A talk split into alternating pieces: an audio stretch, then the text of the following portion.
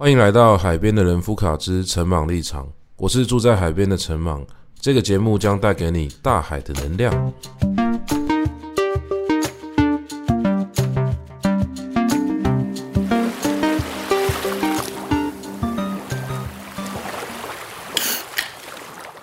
好，各位好，这里是海边的人夫卡之陈茻立场的 Podcast 频道，这是我们的第一集节目。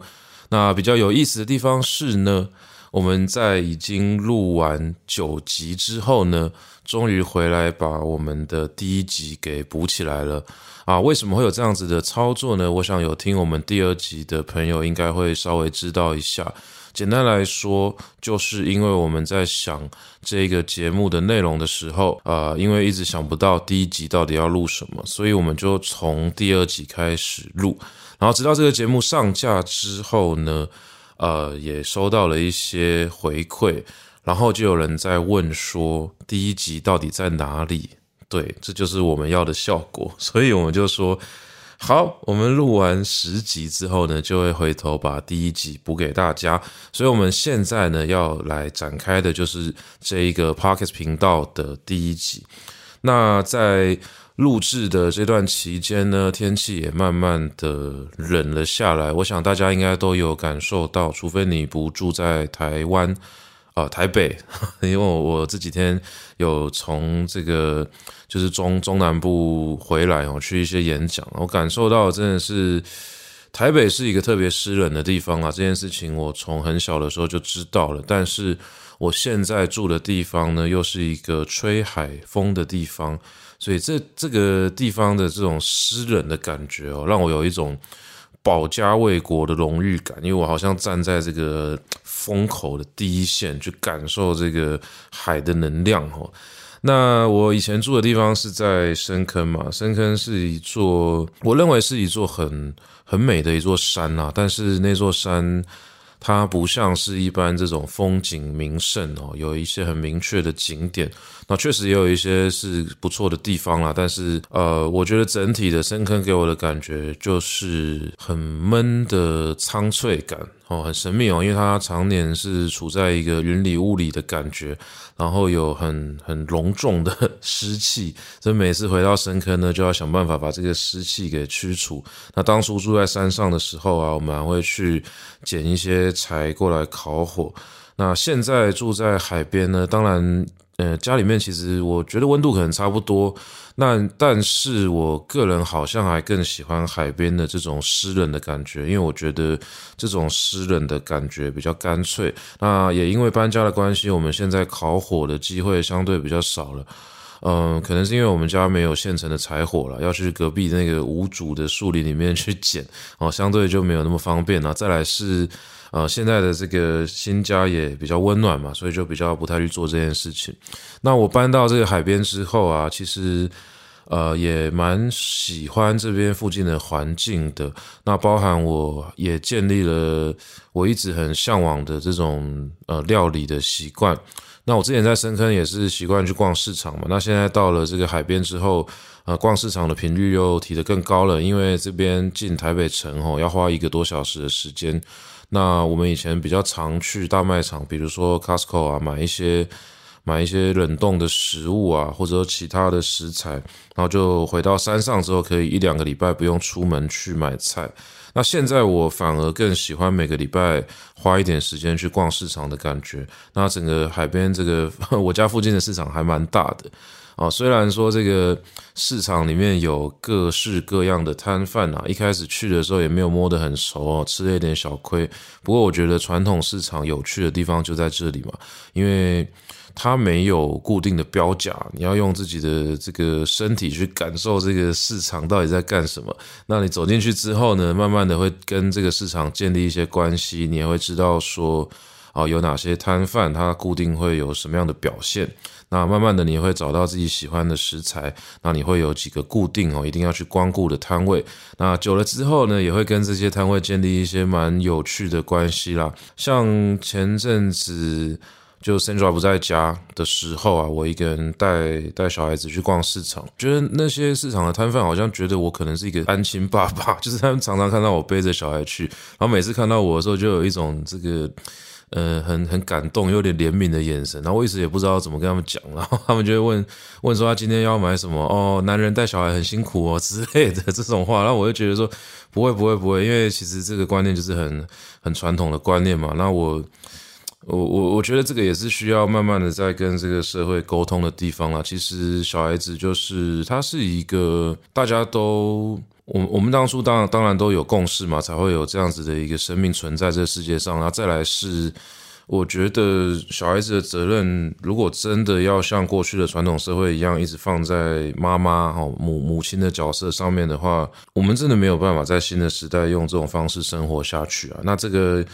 部分的议题哦，有机会我们可以再聊。好，逛市场到了最近哦，我其实很想跟各位分享的是，我在市场上面哦，一直有感受到一件事情，那就是季节。其实从以前有逛市场的习惯之后啊，我就可以慢慢的感受到哦，季节呢真的是扎实的影响着我们的生活的。那在更早之前呢，我比较习惯逛超市，因为那个时候，哎，只能说比较比较嫩哦，还。不太会煮菜，然后也也不太了解说有一些那个吃的东西哦，应该怎么样安排。所以那个时候逛超市的时候，也不会特别去看菜价，因为毕竟频率也没有那么高嘛。但到了比较后期的时候啊，有些时候我就不会再去先想好说今天要煮什么，我反而比较喜欢到了市场上面去找灵感。那其实呢，在这样子的一个状态下去买菜，原则也不会太复杂，很简单，就是找。最便宜的东西去买，为什么呢？因为最便宜的东西通常是最当季的食材嘛。那当季的食材通常是最有味道的。那我个人也很喜欢挑一些便宜的东西。当然，有些时候因为那个口腹之欲难免啊，就是还是会突然想要吃什么东西，然后就只好花比较多的钱去买，也是有可能。或者是说有一些常备的新香料啊，比如说。葱姜蒜，那就真的很没办法。像前阵子那个蒜头真的是有够贵，比肉还要贵。那时候我就觉得吃蒜头是一件很奢侈的事情。哦，其实这也蛮有趣的，因为其实仔细算起来啦，我们在外面吃餐厅啊，或者跟朋友聚餐啊，那个花费一定都是更更庞大的嘛。但是等到亲自走到那个市场里面去看到菜价的时候，你就会觉得说，诶，以前蒜头不是只要多少钱吗？或者是说，诶，一百块不是可以买到多少吗？那怎么现在缩水了？哦，这个这个波动哦，就很直接的，好像冲击着我们的生活，那非常有趣哈。哦，尤其是到了最近哈，那个天气慢慢转凉了，那我就会开始去市场上面寻找某几样菜的身影，因为这几样菜呢，不是一年四季都可以买到的，这一点其实也蛮。蛮有趣的，我想习惯逛超市的人未必会发现这件事情啊。那像每到了冬天呢，我就很期待哦，有几样菜呢是一定要买的，其中一个就是白萝卜哦。白萝卜它其实你可以说一年四季都买得到，但是冬天呢一定特别好吃，尤其是我们可以在市场上面明显的看到萝卜的价钱开始掉下来了。通常这个时候哦，都可以找到这种。很漂亮的哈，很直的这个白萝卜，因为我我我买白萝卜的时候很，诶很 care 它的形状到底好不好看。然后这不是因为我有强迫症，是因为我习惯用菜刀帮萝卜削皮。呃，为什么会这样做呢？一方面是我觉得我的刀很利啊，所以就就很喜欢做这个动作。一方面也顺便练一下刀工嘛。那再来是很重要的那个削下来的萝卜皮啊，如果越完整的话，可以拿去做凉拌。那我很喜欢用这个萝卜皮混了一些萝卜丝哦，在这个用一点酱油啊、糖啊，跟这个新香料啊，然后再点一点香油，然后看我那个时候想要吃的口味是什么，就这样腌制一些这个凉拌的萝卜丝、萝卜皮，放在冰箱里面当下酒菜。所以啊，其实。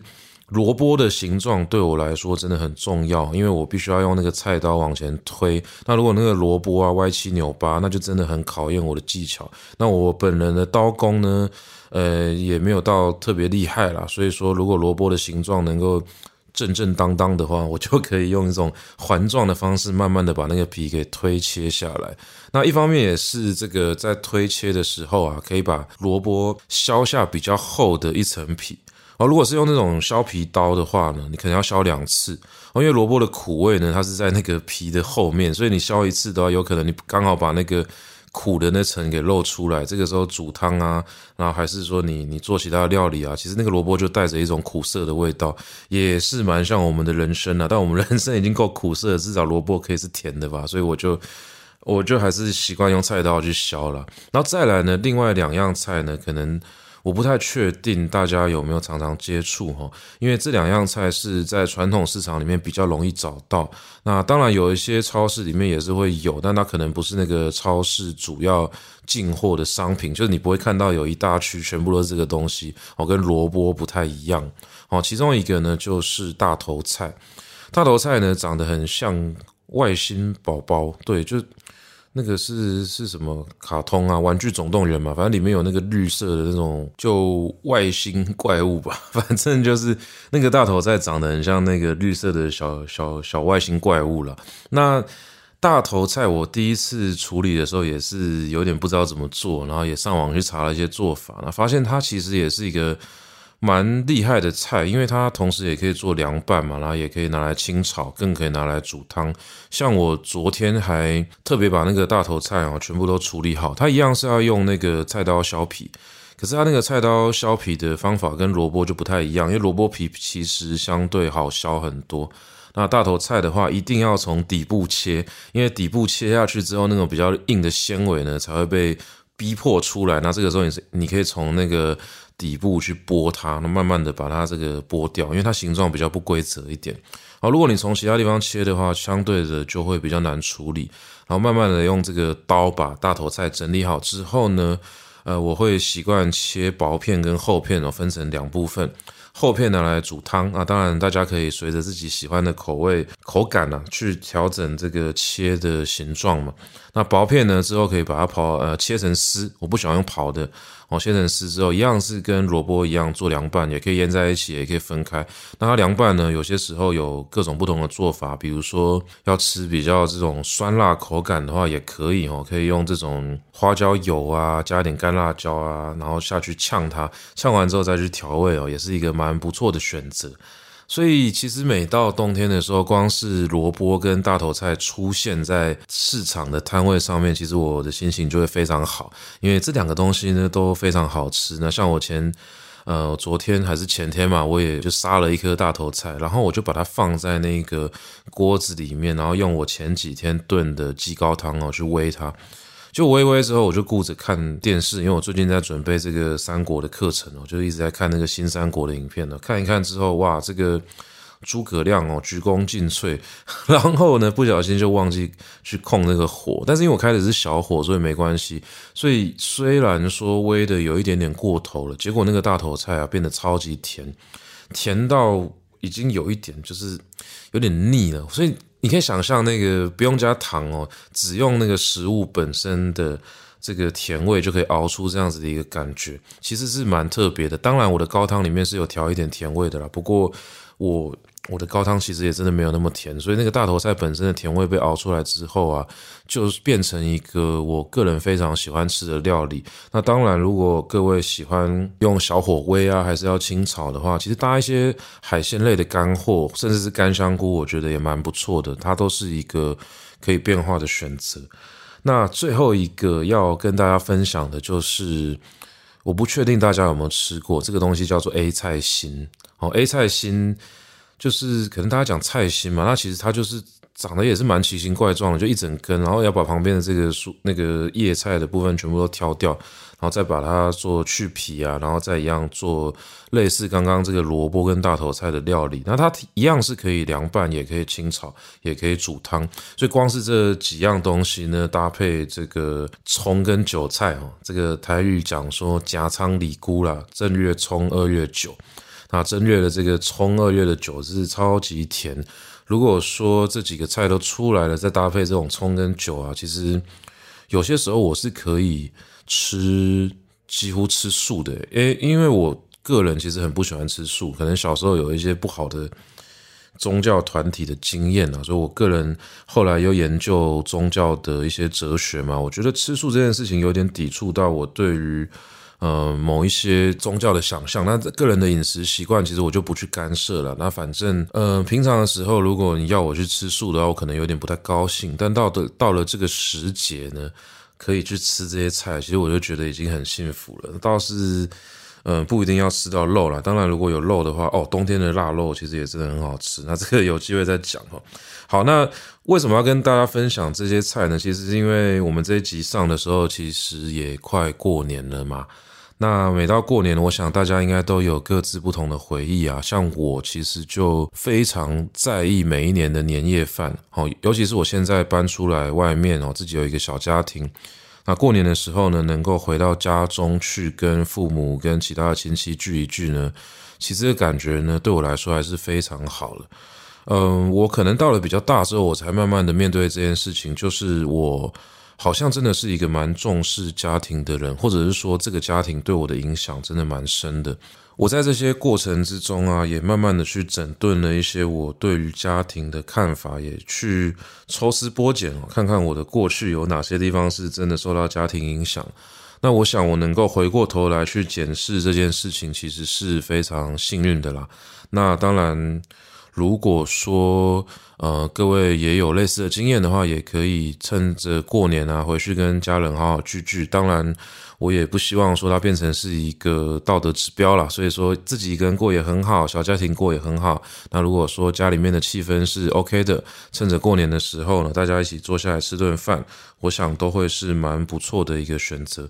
小时候啊，我每到过年的时候，我就会知道说又有好吃的东西可以吃了。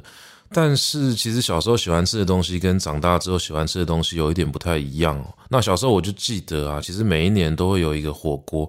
那我们家吃火锅的机会不会算太少，可是毕竟也没有这么长。那小时候我很喜欢吃火锅里面的一些火锅料，比如说蛋饺，因为我很喜欢吃蛋，到现在还是蛮喜欢吃的啊。但那种吃蛋的方式跟小时候不太一样。那小时候到了这个过年的时候啊，有蛋饺可以吃啊，那我就觉得很开心。我还有，我记得有一次啊，有一次那一年过年的时候，我很不幸的感染了肠胃型的感冒病毒，然后我就一直在拉肚子，所以那年的过年其实我蛮挣扎的，因为我一直在拉肚子，一直很不舒服，可是我又很想要吃年夜饭。所以到最后，我经过了一番深刻的自我剖析跟反省之后，我领悟了一个道理：反正不管吃什么东西，最后都一样会拉肚子。所以我还是放开心胸的去享受这一顿年夜饭。当然后来就蛮悲惨的，不过毕竟是一个活在当下的人嘛，所以就可以感受到哦，至少那一年的年夜饭呢，我也没有错过。那对于吃东西这件事情呢，可能是要到比较大了之后才没有这么在意的。像我小时候啊，甚至是会因为少吃一顿午餐就开始反省说，这样我还有资格作为一个人吗？因为我觉得人一天就是要吃三餐。那我记得我那个时候是非常认真的在看书，好像是那个我妈那时候买什么巧连智啊还是什么，我就一直在看，看一看之后呢，就大人叫吃饭，结果我没有下去，因为我们家是那种。套梯嘛，就是透天处啊，所以他们就会在楼下叫，然后叫的时候，我就一直一直跟他们说，好好，我等下就要下去了。但是其实我一直在看，就等到我下去到餐桌的时候，我妈已经把菜收起来，她说：“你自己不下来吃的啊，那你就等到晚晚上再吃哦，可能要让我饿一餐这样子。”我其实饿那一餐倒也没有到真的印象很深刻。我印象真的很深刻的是，我一直在思考说，完蛋了，我的人生不就是一直要吃到三餐吗？那我如果少了那一餐之后怎么办？我也补不回来，因为因为我明天再吃的话就不是今天的午餐了，晚上吃的话也不叫午餐了。所以那个可能是我人生中第一次觉得很委屈，觉得说怎么生命中有这种无可挽回的事情呢？那我也常常跟学生讲说，其实很多时候有一些事情你不一定要把它当成多重要的事啊，但是只要你记得的话，我想这些事情无论是在琐碎哦、再废的这种 这种事情。呃，记忆就像是一个筛子嘛，只要它被留下来，它一定有它神秘的重要性。所以后来一直回想这件事情的时候，觉得说哇，那这件事情呢，当年吃到什么东西好像真的不是很重要，但是没吃到，诶，那一次呢，我就觉得非常的在意。那直到后来啊，有一些时候出去外面玩的时候啊，这个也是一个不是很好的习惯。那跟大家分享一下，如果我去到那种有附早餐的、有 buffet 的那种那种餐厅啊，就是前天晚上我喝酒喝得再晚，我早上一定爬起来吃。因为我觉得那一顿呢是我应该要吃到的东西，当然，这个可能结合了一点不知道怎么说贪小便宜的心态嘛。但是我很喜欢吃早餐，是因为饭店的早餐都会有一整盘的荷包蛋。那我如果没有吃到那盘的话，我会觉得说好像没有出去玩的感觉。所以有些时候是拖着这个宿醉想吐的身体，硬是去把这些东西吃掉。当然，可能到年纪再稍微大一点之后，这个习惯也慢慢的消失了。有些时候觉得吃饱睡好就好了，那出去玩也不一定要喝这么多酒啊，可能。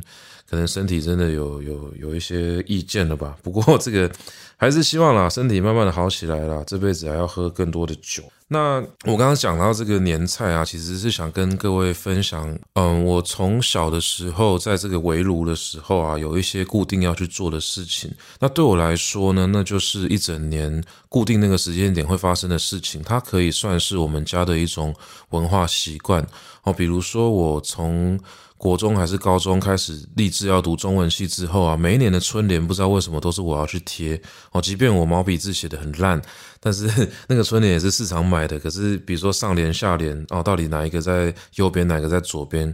其实后来去买春联的时候，它上面都有说明啊，可能有很多人真的贴反了吧。但是我那个时候去贴的时候啊，呃，家里面的人呢就会很希望我再去确认一下哦，人家有没有写错。那我也会有一些职业病，比如说。每年贴完这个春联之后，我就在那边看啊，他对联对得好不好啊？那个字怎么样啊？然后再来是，比如说每一年的大扫除哦，像我还在家里面住的时候呢，也会一起参加。那其实也是一整年，我觉得我对打扫这件事情没有这么抗拒的时光啦。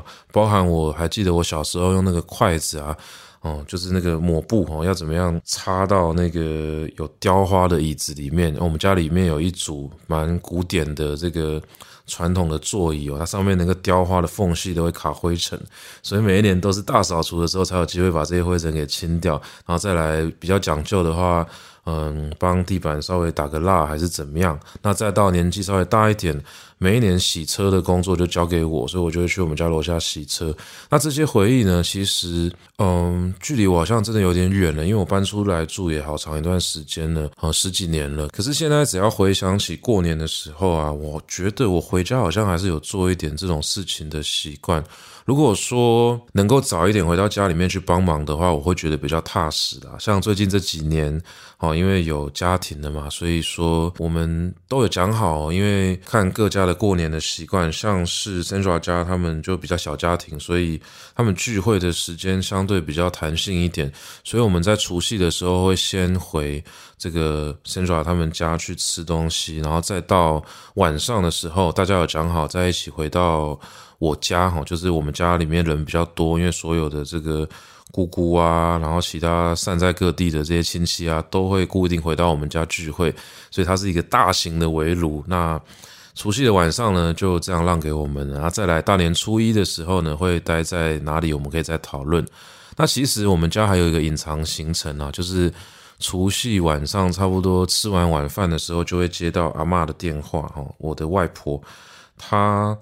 不甘寂寞，因为她那个在家里面可能跟大家吃年夜饭哦，那觉得说，哎，怎么这个这么多儿女都不在身边啊？所以她她的习惯就是说，他知道每一个家庭有自己的年夜饭要吃啦。所以我也是有时候想到也觉得有点没办法，这是有点结构的心酸哦。大家总是会希望在除夕夜晚上的时候能够跟家人聚在一起，所以我们家的折中办法就是。就是跑摊嘛，你你这这一摊吃完再跑下一摊这样子。那我在我们家吃完年夜饭，大概七点八点的时候啊，好，这个时候呢，想要去阿嬷家续战的人就报名，然后 我们就出发，出发就到阿嬷家，阿嬷家也离我们老家不远了。那过去可能十几二十分钟，然后到了这边之后呢，就是另外一个战场了。那在过去几年的时候啊，其实到阿嬷家去喝酒啊，我们都知道说要保持着这个。玉石俱焚，好吧，新年不能讲，不能讲玉石俱焚，都讲这个呃一起开心开心的这种心态嘛，所以去的时候都一定喝。那喝到差不多十一点半的时候，阿嬷就会开始赶人哦，因为。传统上有一个习俗是初一的时候女儿不能回娘家，所以他就要把所有的女儿都赶回家。所以我妈、我阿姨啊，这个时候也会开始，我就跟我们讲说，再喝一杯就要走了，又快要十二点了，怎么样怎么样，我不能够违反这个习俗。可是直到某一年，我阿嬷突然就，她就好像领悟了一些道理，她就说。啊，可是你们是除夕夜回来的啊，哦，虽然传再更传统一点，也是除夕夜也不能够，女儿也不能回娘家了，但是阿嬷不管嘛。那在我们家，当然就这种这种传统的事情，一定是长辈说了算啊。既然阿嬷都点头了，那我们当然就也不会去 argue 这件事情。那到了这个除夕夜晚上啊，我阿嬷就会说，其实你们是除夕夜晚上回来的，所以除夕夜啊到十二点，就算到初一的时候，你们也不算是初一回娘家，所以还是可以吧。所以后来这个禁令呢，也就解除了。那当然这个。聚会会持续到什么时候呢？其实我也不知道，因为我想大家的年纪也慢慢在变化嘛。那阿嬷年纪也大了，然后一些长辈可能也不会像以前一样这样喝酒。那再来是我们这一辈的小孩子也大，然后我自己的小孩子也出生了。所以说往后的过年呢，会有什么样的变化呢？其实说真的，我还不是很知道。那也是因为在这样子的一个位置去回想这些事情哦，才会觉得说，哇，这些东西真的都是我生命中非常重要的回忆耶。因为其实过去人家讲说过节过节嘛，那有什么样的节要做什么样的事情。那有一些习俗我们会去做，可是对我来说，这些习俗好像都没有一定要遵守的理由。我觉得更重要的事情，反而是我跟谁一起做这件事情，那他在我的。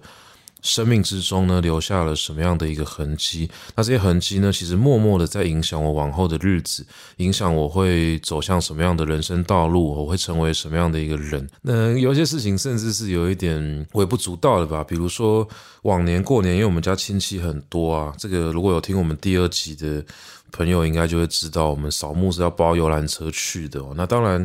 游览车，游览车一车出去的这些人呢，不会有，我不会全全部都认识啊。可是认识的实在也不少，所以这个意味着什么呢？意味着我们这些小孩子啊，每一年拿到的压岁钱其实蛮可观的。我记得我们小时候拿到压岁钱啊，加一加应该都有个一两万块，那个对一个小孩子来说其实超级多。那有几年是有上缴国库的哈，就是因为我妈可能觉得最近家里面现金有点紧。所以说要把这些钱收回去哦，美其名是要帮我们存起来，了实际上就贴补家用。当然，这个事情要到我比较大之后才可以理解当时家里面的困难呐。所以，呃，可能小时候比较不懂事吧。小时候觉得说，哎，这些钱不就是我的钱吗？为什么我还要上缴呢？那这几件事情有慢慢的去跟我妈沟通，哎，确实也得到一些自由。我觉得我的母亲真的是一个非常伟大的母亲，她她绝对不是一开始就懂得这些的，可是慢慢在。跟孩子的沟通的过程之中，他真的愿意放空间给我们。其实我我觉得这个才是真正可贵的地方啦，因为可能也是我做老师之后，我看到的是人的成长，而不是他本来就已经是一个很好的人。那呃，我们得到自己的压岁钱的使用权之后啊，其实小小小朋友也不能干嘛啦，我们就会拿去买鞭炮。那其实那个时候鞭炮是。哦，也不能说那个时候鞭炮其实一直都不能够公开的贩卖，它就是一个有点边缘，甚至是不是很合法的商品。可是因为过去可能没有抓这么凶，所以每一年过年的时候，大家还是会去这边放鞭炮。那警察也就睁一只眼闭一只眼。那我们那时候小学、国中啊，其实就屁孩嘛，就一定会拿着压岁钱，然后拿那个几千块啊，然后直接呢到我们家附近的杂货店或者是书店哦，其实很特别哦。书店、杂货店、玩具店啊，都有卖鞭炮，可是他不会摆出来哦，就是他会放在里面。那你要进去跟这个老板讲说有卖炮吗？老板就说有，然后他就会神秘兮兮的带你走到后面的仓库去。所以那个也是呃住在附近的小孩子才会知道的一个暗号。那你说是暗号，也不是什么特别的暗号，因为其实就是直接跟他讲说啊，你有没有卖鞭炮？可是。诶，我也不确定。你如果讲出鞭炮的话，他可能会跟你讲没有。但是如果你跟他讲说有卖炮吗？他就知道说哦，这是富贵的囡仔，那个附近的小孩子，那就知道说可以卖给他。我们小时候呢，就会去买冲天炮，而且冲天炮有分两种，一种叫做好像什么银笛吧，还是什么响笛，它名字有很多种。那反正就是放出去会哔一声的。那我不喜欢这种，因为那不好玩，它太吵了。它就是可能。诶，这样讲有点歧视了，但对我来说，没有玩过鞭炮的人才会买到这种。那有真正在玩炮的人呢？我们买的就是那种超级便宜的，一根一块钱。那你付一百块，他可能会给你大概一百二十根左右的那种没有声音的冲天炮。那我们小时候就会把这些鞭炮全部都折掉。呃，这个其实不是很好示范哦。如果在这边听有这种。小孩子啊，建议不要这样玩哦。这个叔叔是有练过的。我们小时候真的是一群屁孩，就拿着那个鞭炮啊，一整把的把他那个冲天炮不是有一个竹签的那个柄嘛？哦，细细的那个那个那、应该也不是竹子啊，就是。诶，应该是竹子纤维的材质吧，反正就是把那个折断。然后其实那那根很重要，因为它会引导冲天炮的方向。但是我们把它折断之后，你就不知道那个鞭炮会飞去哪里。然后我们就会把一整把冲天炮全部都集中在地上，堆成一个炮台，一个炮堆。然后在正中间呢，放上一个霹雳炮或者是水鸳鸯。哦，霹雳炮就是一颗小小的，它会哔哔啵啵一直爆炸的这种，它其实没有什么杀伤性，可是。当一个霹雳炮被包在一堆冲天炮头里面的时候，就可怕了。所以我们那个时候都是拿那个打火机或者是线香哦，直接点那个霹雳炮。点完之后呢，就往后跑，至少要跑个三五十公尺。那我们那时候都在河堤，所以我们都是在河堤的下面点，然后一路就这样冲那个河堤的坡，冲到河堤的上面去隔岸观火。哦，那真的是一个很特别的童年回忆，但是真的很危险，建议大家不要这样玩。那我们小时候。干过的这种屁孩蠢事真的太多了，像这种冲天炮，在被点燃的时候啊，哦，真的会四散乱飞。那我们一定要挑这种四下无人的河堤才可以去玩。那其实我想，可能应该附近的居民可能也知道，说每到过年的时候，河堤都是屁孩，最好不要靠近啊。然后我们那时候点下去的时候，那个就真的像是盐水风炮那样子，到处乱飞乱炸，那真的很好笑。那我们就会在很远的地方看这样子。那也有几次有意外啦，比如说有什么裤子被烧破一个洞啊，还是手被烫到啊，这种啊，小时候的这些小孩也不知道怎么长大的。那反正 这些事情现在想起来呢，我只能说，如果以后我儿子要去做的话，我会警告他说，要先做一些基本的场地勘察跟练习。当然，呃，也是就不推荐啦，不推荐啦。我们这个这讲起来没什么说服力，但是总而言之哦，鞭炮是有它的危险性的哦，要玩的话一定要考虑好这个安全条件。那我们后来还做过一些很夸张的事情，比如说拿那个冲天炮跟河对岸的人互呛，这个就真的是中二屁孩会干的事情了。那那个时候我还记得啊，因为我们财力有限，所以只买得起这种小小的冲天炮。结果我一个同学的哥哥哦，那个时候可能有在打工赚钱了，哇，直接丢一个一千块的烟火给我们，说来走炸对面的，因为对面的一直在呛我们，然后他们一直在拿那鞭炮炸我们这边，所以我们就直接把那个烟火放倒，然后就直接往河对面这样炸。哦，那个时候其实天色有一点晚了，真的蛮漂亮的。那个河上是变成彩色的，但是这种事情呢，也是真的完全不推荐大家这样做。我只能说，这个当时是民智未开啦。那我们小时候呢是这样子长大过来的。那如果要听我这个更多这种。小时候作奸犯科的事情的话，我真的是要开付费频道了，我没办法在这边讲太多了。好啦，回过头来讲，现在的过年其实就是只要能够回家跟家人聚在一起啊，我就觉得很开心了。不过有趣的地方是我常常在想哦，我从以前到现在所经历的这些不一定属于传统习俗的过年，它其实就是对我来说的过年的样子嘛。那这个东西它到底可以怎么样被理解呢？我觉得其实文化习惯都是由人的生活给慢慢累积出来的嘛。那每一代每一代的人累积的一些习惯，那它也会随着这个环境啊、时间啊、空间的变迁，哈，有各种不同的走法吧。所以这些累积出来的文化习惯呢，可能慢慢的、慢慢的，有一些东西会被淘汰，有一些东西会留下来，然后留下来的东西呢，也可能会随着时间呢，开始产生的一些质变。那我们过去在思考说，到底什么是传统的时候啊，总是会啊，有一些人他不希望传统就这样断掉嘛。可是仔细想一想，传统到底是什么呢？像我跟一个朋友，就我们前几集有有提到这个阿美族的扫马，那他。跟我聊到传统的时候啊，就会说他其实蛮在意哦，这个原住民的猎枪的这个文化。那他的在意当然不一定是要去用这个猎枪去打猎，只是他常常会跟我讲说，他在听这个打猎的故事的这个叙事过程之中，哈。啊，有感受到一些猎人的精神。那他自己做一些艺术创作的时候呢，也有用过猎枪作为一个主要的题材。我就去问他说，有没有想过一个问题？其实更古老的呃打猎的工具呢，可能是弓箭，或者在更原始的时代呢，可能又是一些更粗糙的东西。那为什么在过去的这个东西变迁成猎枪的时候，他不一定会感觉到这个传统的流失呢？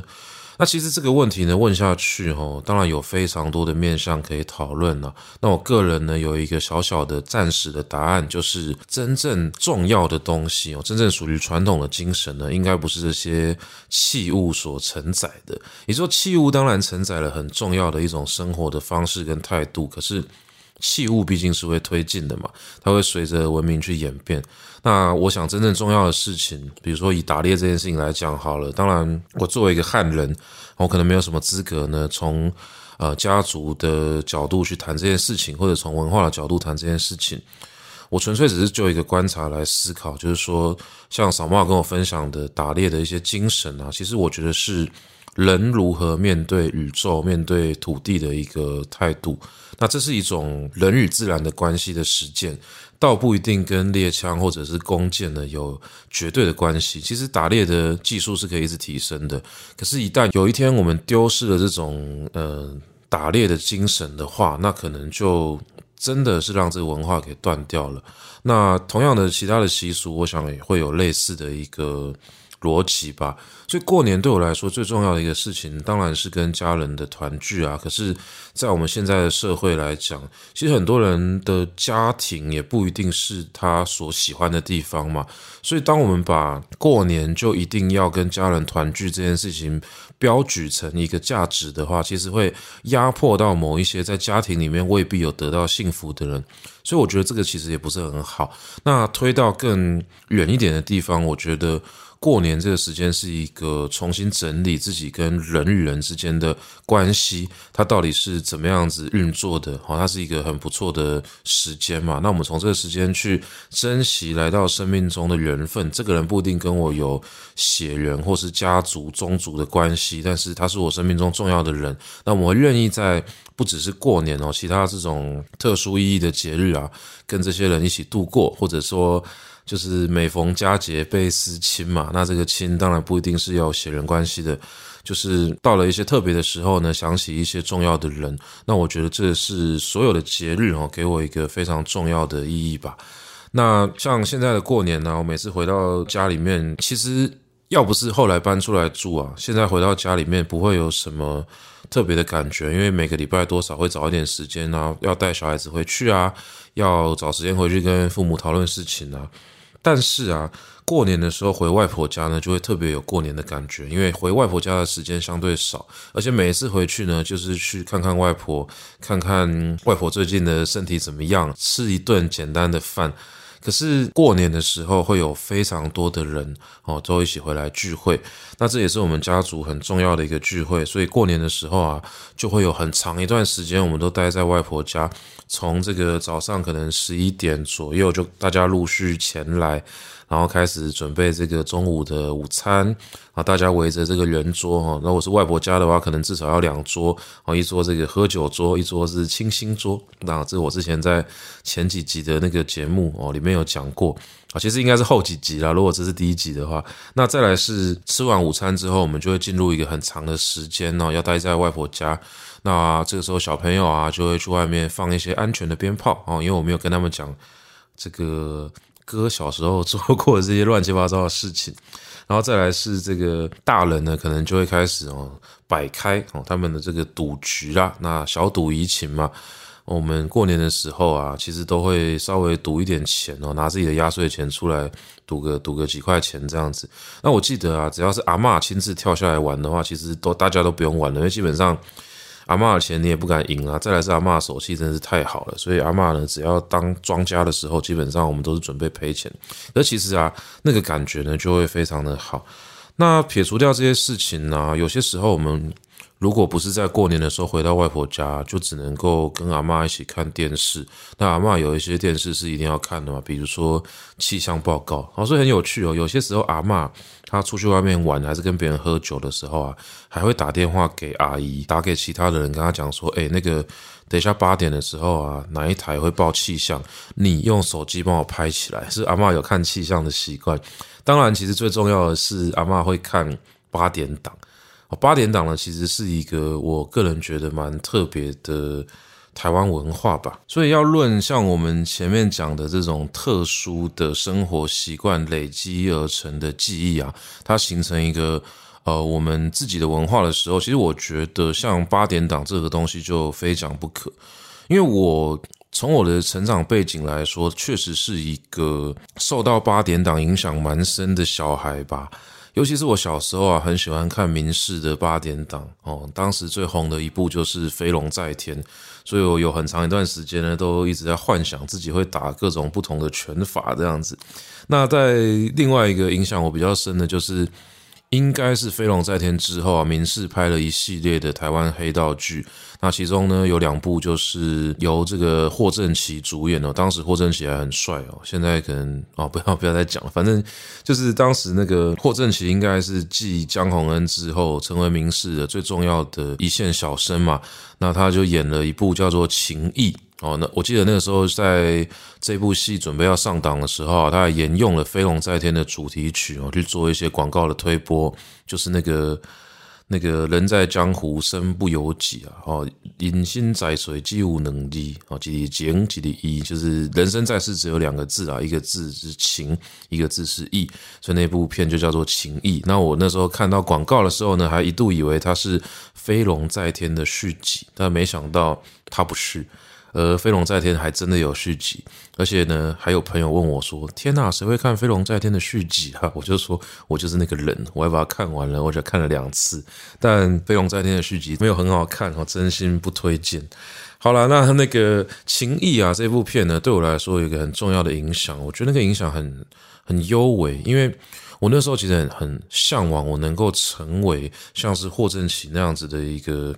呃，外观的男主角的那那个那个那个姿态，因为他那时候就穿着黑色的外套、白色的 T 恤啊，然后可能比较有点线条的牛仔裤吧之类的这样的一个穿着，然后骑着这种有一点像重型机车的机车，然后穿梭在城市之间，那个形象呢，其实对我来说影响非常大。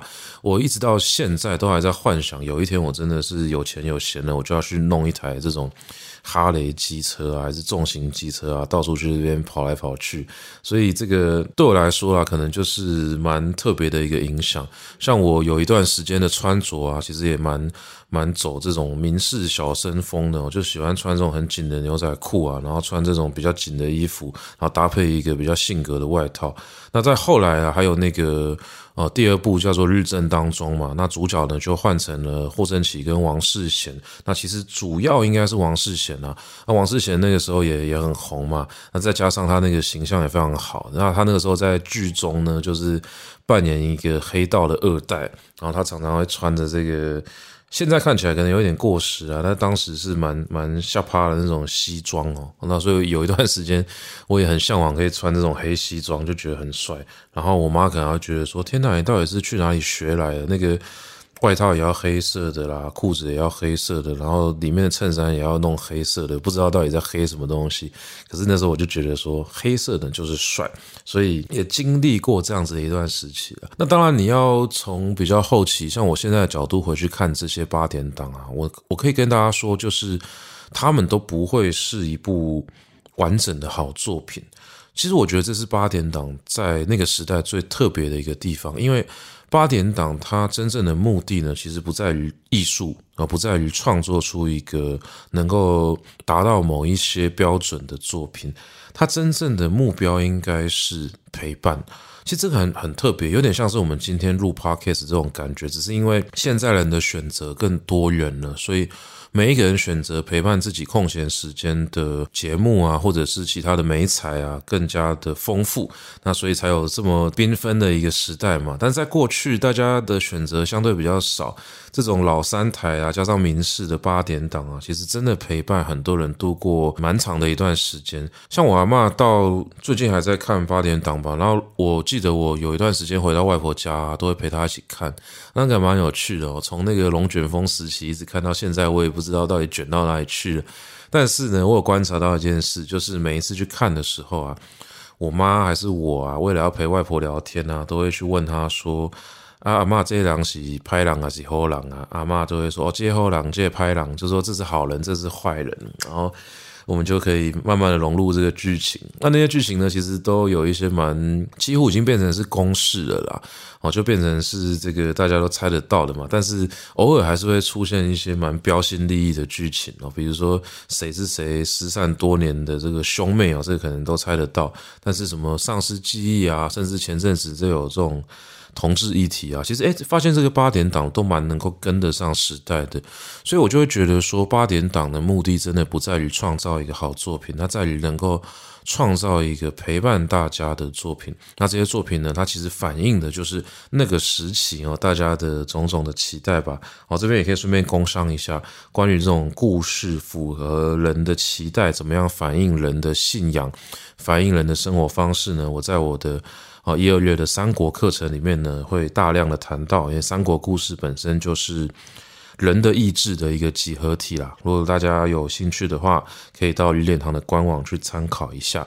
好，回过头来讲这个八点档，其实八点档它就是一个我个人认为很特别的存在嘛。它不是一个好作品，但是它又陪伴了这么多人经过了哦这样的一段岁月。那如果我们今天要找到关于台湾文化的一些特色的话，我觉得是绕不开八点档的，绕不开这种所谓的肥皂剧也好啊，还是这种洒狗血的剧情也好啊，因为它其实就反映了某个时期的人们心里面在想什么哦，尤其。是，在过去的时代，戏里戏外有时候分不太开哈，还不时可以听到什么，呃，戏里面的反派啊，真的办这种就是呃粉丝见面会哦，那个时候可能还不叫粉丝啊，就是他们的见面会的时候啊，哇，就是真的有这种阿公阿嬷入戏太深啊，会直接丢东西到这个台上，说这个拍狼怎么样怎么样，所以我想这个也是那些。啊、那个时期哈、哦，属于这些人蛮特别的呃，一个面对公众人物的方式啊，那也是只有那个时期才有吧。现在当然大家要去分割这个戏里戏外，因为我们的网络已经太过发达了，我想就比较没有这样子的一个状况发生。可是有些时候戏里戏外分不清，我反而觉得这样的作品更能够贴近我们的生活。那现在的网络时代，大家是不是也有办法用这种方式，呃，去面对自己的日子呢？我觉得就见仁见智吧。那至少像我们今天讲的种种的过去的回忆哦，那其实都是我真的用身体去记住的。就是你现在看，当然看不到我的画面嘛，但是你可以感受到我在录音的时候啊，我的身体是一直在跟着这些回忆给律动、脉动的。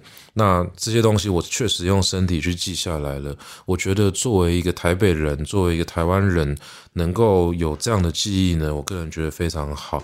那回过头来思考一件事情，就是比如说我今天开头讲的这个白萝卜啊，然后 A 菜心啊，大头菜啊。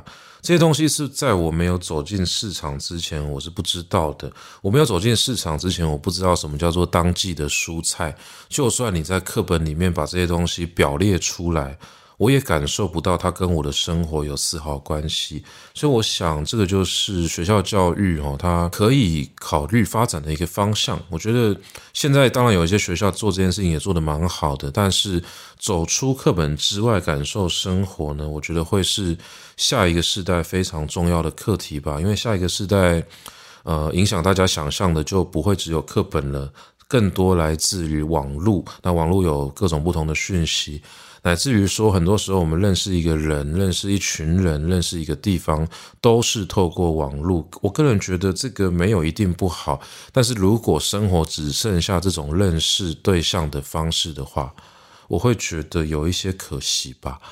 所以如果可以的话，还是希望说生活中能够用身体啊去感受种种周遭发生的变化。像前几年在带学生思考这些问题的时候，我也常跟大家说，如果可以的话，你就去看看你家附近有什么样的古迹啊，然后或者是去逛逛市场啊，去感受一下这一块土地的生活方式是什么。我个人觉得这件事情蛮重要的。前几年疫情还没有爆发的时候，我那一年就跟学校几个老师呢展开一个计划，我们带学生去。台北到处走读吧。我记得我那一年带学生去参观了剑潭古寺。那剑潭古寺呢，其实不在剑潭啊，它是它就有迁移过嘛。它的现址呢，位于这个捷运的剑南路站哦，就是在内湖的山上。那如果大家有兴趣的话呢，也不妨到那边走走。那个古寺呢，其实没有很大，但是你只要走进去，你可以看到很多的介绍，他会告诉你说，哦，这个寺庙当初迁徙的过程是什么。那在这个寺庙的旁边呢，还会有一个，就是他旧址哦迁过来的一些遗迹，也可以说是残骸啦，就是那个时候移过来的时候有剩下一些东西，然后他把它变成了一个小小的，算是小公园哦，你可以走进去逛一逛哦，就可以看到过去的一些。石碑啊、廊柱啊，它是放在这个公园里面的。那这个寺庙本身呢，也会有非常多的楹联哦。大家有兴趣的话，也可以去走一走。那我那个时候因为要带在内湖读书的学生去看一看嘛，所以说就规划了这样子的一个还蛮近的地点。那大家到这个地方走读呢，其实呃，毕竟不要坐在教室里面，大家心情就会很好。那走出去看看自己所生活的这个城市啊，我想也是平常在课本里面所感受不到的。那那一年走读了，我们也去了大稻埕啊，还去了万华的剥皮寮，而且我还凹林立清出来哦，讲讲这个剥皮寮的历史啊。林立清在讲的时候，就会从这个什么建筑的功法，还是有的古迹是怎么样的这个来龙去脉啊，他会去跟大家分享一些这个剥皮寮的历史，然后包含一些店家他怎么样发展的过程，那就真的可以感受到说。这些人口中的历史是一个与我们的生活依然息息相关的东西，它不是一个课本上的一直有一个距离感的存在，所以我可以感受到历史它是有机的，它是连续的，它是与我们之间不可切割的，而我们也是历史的一部分。那我想这是一个我所期待的有文化的地方应该发生的事情。那我把它称之为所谓的文化土壤。其实像前几年的时候，我在演讲的时候有提到，我当初去日本玩啊，那年好像是要去看世界杯吧，看橄榄球。然后在看完世界杯之后，我们就到各地去乱走。然后我记得那时候到三鹰，然后到三鹰这个地方啊，就发现说，哎，原来这个地方是太宰治的故居，然后他曾经在这个地方。呃，生活过很长一段时间，包含最后那个投水、跳河自杀的位置，都在我们当时所站的那个地方的附近。那为什么我会发现这件事情呢？就是因为我们走一走的时候，就看到路边就有一个展场啊，不大，它那里面有很多关于太宰治的一些相关的资料。那我们走进去的时候，就发现说，哇！原来我们现在走的这条路就是当年太宰治所生活的地方，然后他有给我们一个地图，那地图可以看到，因为它虽然写日文，但是下面有英文，所以我们看得懂，我们就可以看到说，哦，原来这个地方是什么什么地方，然后当年发生过什么事情。那当时我的。感觉就是，其实就因为那个小小的展览，然后提醒了我们这件事情，然后我们就突然觉得说，所有的这种历史啊、文化、文学啊，都跟我们的生活发生了关系。那个冲击其实蛮大的，因为在台湾，我们有很多丰富的历史，但是，嗯，不一定有被好好的推送到大家的面前。但这几年呢，在啊历史教育，在各个民间单位来说，其实大家都做了非常多的工作。我其实蛮乐见这样子的一个过程，那我也希望说，透过这样子的继续深耕吧，能够真的唤醒大家对于这块土地的记忆，而不要只是在课本里面读一些跟我们比较无关的风花雪月啊，像我们以前都要背什么季节会出现什么植物。可这些植物都是中国的植物啊！我觉得真的重要的事情应该是带小孩子去市场去认识当季的蔬菜是什么吧，不是背说什么梅花、荷花，然后再去问一些这个诗词里面出现的季节是什么。读诗词当然很好了，我个人很喜欢这些诗词嘛。可是它不是这样读的，它不是用这种。选择题啊，拆分的方式去让它变得有点支离破碎。我觉得，如果要读懂这些作品，就必须要去想象当时的日子。那同样的，如果要读懂这个城市的话，我们也必须要用身体去感受它，要能够走进去。那所有的文化习惯。不是只有在课本上面被提到了才叫做习俗，不是说过年一定要围炉吃年夜饭，一定要包红包，因为压岁钱的历史是什么？我觉得这个都不是最重要的事情，最重要的事情是我们作为一个台北的人，或者说大家可能在不同的地方生活，那每一个城市，你们作为这样子的一个人，或者你不一定在城市，你作为那个地方的人。能够感受当下的时空，当下的文化，那我们为什么活在这个世界上的答案可能追寻不到，但是我们活在这个世界上的方式呢，可以经由这样子的生活态度变得越来越踏实。好，那这些呢，就是我想要跟各位分享，从过年开始。呃，发想出来的种种的主题啦，关于大家的这个过年，那每一个人所经历的节日是什么，经历的文化习俗是什么？那为什么我们过年的习俗不可以是打麻将？当然可以嘛。那为什么这个某某节日的时候的习惯不可以是陪阿嬷看八点档？当然是可以嘛。那拿这个冲天炮呢，就就免了吧，大家注意安全哦。那还有其他的各种不同的属于每一个人的记忆，我想。如果能够被好好的安放到对的位置的话，我们这块土地呢，才能够往更自由、更多元的方向走去。那这个是我所期待的，关于这块土地的未来。我们能够透过种种的方式，不管是啊从教育着手，从文化商品着手，当然我开鱼点堂可能也想要做这样的事情，或者是我们去办个展览啊，或者呃我们就把它慢慢的变成我们生活的一部分都好，就是要这样做才能够让我们的文化土壤越来越肥沃。那我们期待下一代在这个土壤上面生长呢，才能够呢长出一个很强壮的样子。那这个样子呢，它是什么呢？其实我也不知道。那我觉得这个是教育，或者说在思考这块土地的未来呢，对我来说很重要的一个态度。不要期待我们的下一代，不要期待我们的未来，它一定要变成某某样子。因为教育呢，并不是做一个雕塑，不是做一个模型。我觉得真正重要的事情，真的就是让这一块文化土壤能够越来越肥沃，让每一个种子呢，能得到很好的养分去成长。那我们可以期待，我们能够见到一个属于台湾的文化森林，能够有。这样子的一个地方，那每一个人可以很扎实的活在这个世界上，去看喜欢的东西，去吃好吃的菜，然后去跟喜欢的人做喜欢的事情啊，种种的这种生活的方式呢，能够呃让每一个人都快快乐乐的活在这个世界上。那我自己呢，也希望可以在这样的一个氛围里面呢，真的感受到所谓的缘分哦，所谓的知足常乐吧。那今天的节目呢，就到这边呢，简单告一个段落。如果你喜欢的话，麻烦。呃，可以帮我们留下五星的好评啊，也可以分享给你觉得也会喜欢的亲朋好友。那当然，如果说你愿意的话呢，抖内一点压岁钱给我们呢，我们也会非常开心的。那这个节目呢，希望能够带给大家一些不同的想法，也分享我的一种生活的方式给各位。好，那在这边呢，还是要跟各位说一声新年快乐啊！祝大家呢都能够过一个快乐的年假。好，我们的节目呢就到这边告一个段落啦，大家拜拜。